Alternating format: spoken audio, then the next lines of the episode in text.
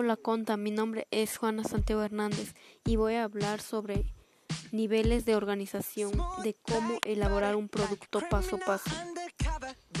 Hablaré sobre la elaboración de la miel de abeja. 1.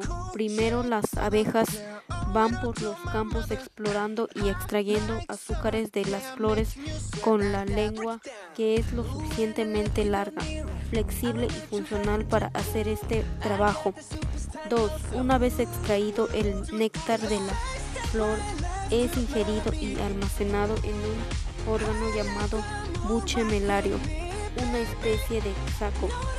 3 con el estómago lleno, las abejas vuelan hasta su colmena en donde son recibidas por sus compañeras obreras.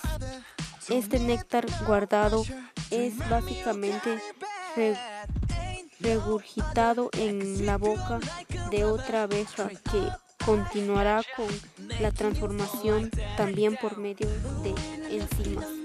4. Una vez dentro de su celda, aún conserva bastante humedad, por lo que las abejas llevan a cabo un ejercicio de abanico con sus alas con la que quitan aproximadamente el 80% de agua sobrante por medio de evaporación. Y por último, 5. Ya que está lista la miel en su celda, es sellada con cera para conservarla de la mejor manera. Así puede durar años en buenas condiciones. Maravillosa la naturaleza, ¿no lo crees? Bueno, pues eso fue todo. Gracias.